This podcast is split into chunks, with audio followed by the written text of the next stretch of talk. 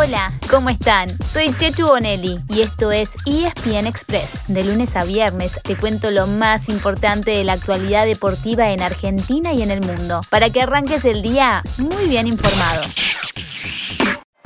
Última vuelta del campeonato. A todo nada. Gomas rojas blandas para Max Verstappen que va a ir al ataque enseguida. Ataca Verstappen por adentro. Verstappen pasa a la punta. Pasa a la punta de la carrera y del campeonato en la curva número 5. Merecía un final así este campeonato. Increíble campeonato. Lo ganaba Hamilton y ahora lo gana Verstappen. Con esas gomas rojas y el safety car inesperado por el accidente de la Tiffy. Casi, casi era de Hamilton, señores. Max Verstappen gana la carrera. Increíble lo que ha pasado en el final. Campeón del mundo, Max Verstappen. Hubo tantas definiciones este fin de semana que por una vez el fútbol pasa a segundo plano. Y entre lo mejor estuvo la consagración de Max Verstappen como campeón de la Fórmula 1. Fue en el Gran Premio de Abu Dhabi con un final digno de Hollywood. Porque después de una temporada apasionante, el neerlandés y Lewis Hamilton llegaron empatados a la última carrera. El británico parecía encaminado a ganar la carrera para así defender su título y consagrarse por octava vez. Pero después de un accidente a cinco vueltas del final, Verstappen aprovechó que había hecho un mejor cambio de neumáticos y pasó al frente, en una de las últimas curvas para ganar el Gran Premio y así conseguir su primer título. Y si faltaba algo para cerrar esta película, llegó con el abrazo y las felicitaciones de Hamilton al terminar la carrera. Yo ya estoy esperando que empiece la próxima temporada para seguir disfrutando de una rivalidad que seguramente haga historia.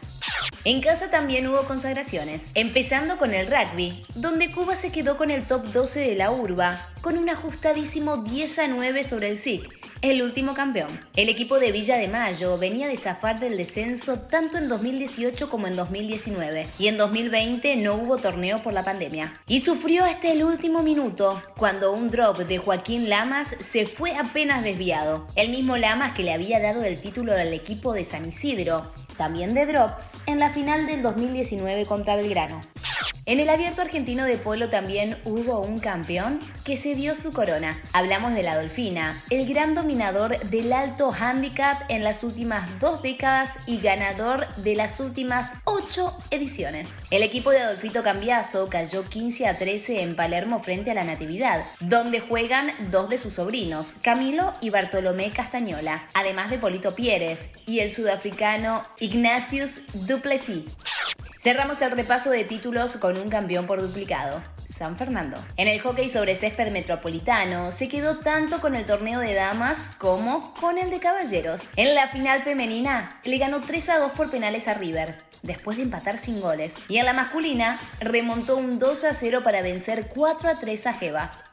Ahora sí llega el turno del fútbol. Y seguimos con más festejos, que aunque no sean por campeonato, valen igual. En la última fecha del torneo de la Liga Profesional se definieron los últimos dos clasificados a la Copa Sudamericana, y fueron Racing y Unión. La academia derrotó 2 a 1 a Godoy Cruz en el cilindro en la despedida de Lisandro López, mientras que el Tatengue goleó 3 a 0 a Colón en el clásico. Además, el campeón River cerró con un empate 1 a 1 frente a Atlético Tucumán, con gol de y sí, claro, de la gran figura del torneo, Julián Álvarez. Y Boca festejó el Día del Hincha con un 8 a 1 ante Central Córdoba de Santiago del Estero. Hoy a las 8 de la noche se juega el último partido, Banfield con Arsenal.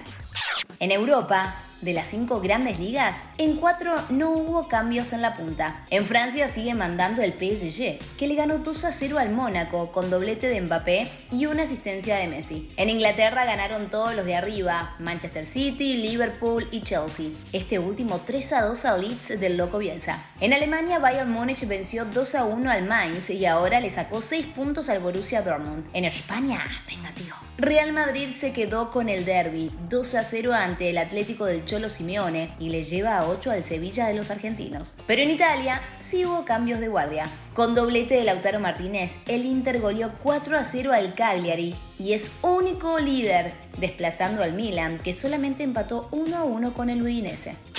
Ahí va la pelota para el toro, para el cuarto, el toro, el toro, el toro controla y está. ¡Ah, ¡Gol!